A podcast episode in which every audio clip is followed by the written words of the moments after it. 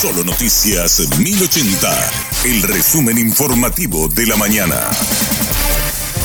Hola, soy Susana Arevalo y este es el resumen informativo de la mañana. Aumenta la cantidad de enfermedades de transmisión sexual, especialmente en la población joven. Sífilis y VIH figuran entre las infecciones con mayor cantidad de casos detectados en los últimos meses, según el director de Vigilancia de la Salud, Guillermo Sequera. Y hay un aumento, sífilis en general, pasamos hace 10 años teníamos alrededor de 2.000, 3.000 casos diagnosticados y eso fue progresivamente, año tras año aumentando. Y hoy me animo a decir que ya estamos rozando los 8.000, 7.000, más de 7.500 casos, creo que fue el reporte del, año pasado, eh, donde se, multiplicó, ¿verdad? Prácticamente eh, dos o tres veces aumentó en los últimos 7, 8 años. Con el HIV también vemos una tendencia parecida. El HIV, una enfermedad que tenemos alrededor, hace 7, 8 años teníamos eh, 1.200, 1.300 casos, hoy estamos teniendo 1.500, 1.600 casos. Las enfermedades de transmisión sexual están aumentando, se están disparando, principalmente en población joven, principalmente a partir de los 15 años para adelante, entre 15 y 25 años, está el gran grupo de personas que presentaron la el mayor aumento.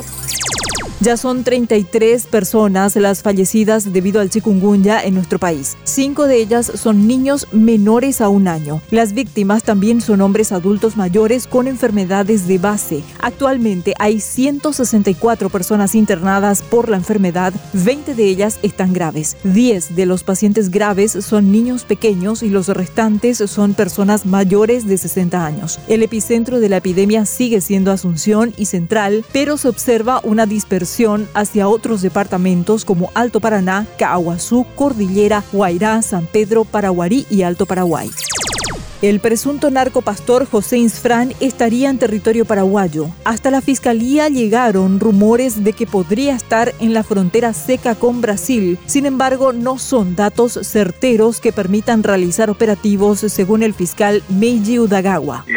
Estaba desplazando en la zona de Itanara, que es una localidad que está sobre la línea entre Paraguay y Brasil, más o menos allá entre el departamento de Canindeyú y, y Amambay y ya eh, a fines del año pasado. Sin embargo, él había ingresado al Paraguay, según lo que eh, escuché ya en la zona de, Argentina y Paraguay, pero la información que, que, particularmente yo tenía es que él se encontraba en la zona de, de Canindeyú y, y Amambay, como dije, en la frontera seca, está de un lado a otro, ya que ahí tenemos kilómetros y kilómetros de frontera seca donde él puede entrar y salir tranquilamente de un territorio al otro.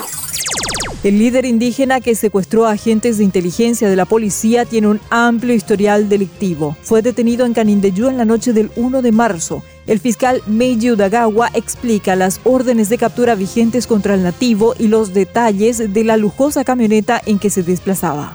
Miguel López fue detenido porque no solamente contaba con orden de captura por ese hecho donde están involucrados los tres policías de la ciudad, sino que él mismo ya contaba con otras órdenes de captura en años anteriores y por otras causas. Tenemos por invasión de inmueble, tenemos por coacción grave, privación ilegítima de libertad, hurto especialmente grave, asociación criminal, como cuatro a cinco órdenes de captura por distintos hechos punibles en, en años distintos.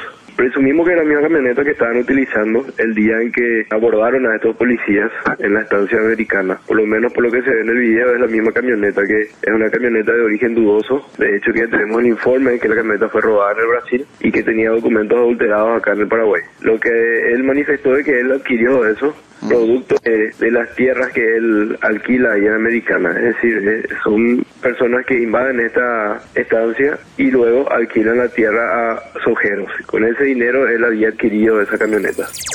López es principal sospechoso de liderar una organización criminal vinculada incluso al narcotráfico. Es para proteger esta actividad que secuestró a los policías y destruyó las evidencias colectadas durante el trabajo de inteligencia. Ellos tienen privado de su libertad a, las personas productoras, a los ojeros de la zona, donde le exigen sumas de dinero a cambio que puedan seguir sembrando o cosechando. Casualmente en, esta época, que es época de cosecha, es donde ellos salen, cierran el camino y ahí es donde tienen privado de libertad las personas al cambio de dinero para que puedan seguir trabajando. es un modo operandi de, de estos indígenas y no solamente eh, para eso están ahí. Hay que recordar que la estancia americana también cuenta con una reserva natural, reserva donde hay cultivos de marihuana que estuvimos destruyendo hace cuestión de 15 días atrás, 10 a 15 días atrás, y estos indígenas también se convierten en una especie de custodio de esas plantaciones. Hasta aquí el resumen informativo de la mañana. Que tengas muy buen resto de jornada y buen fin de semana. La información del día aquí, en Solo Noticias 1080.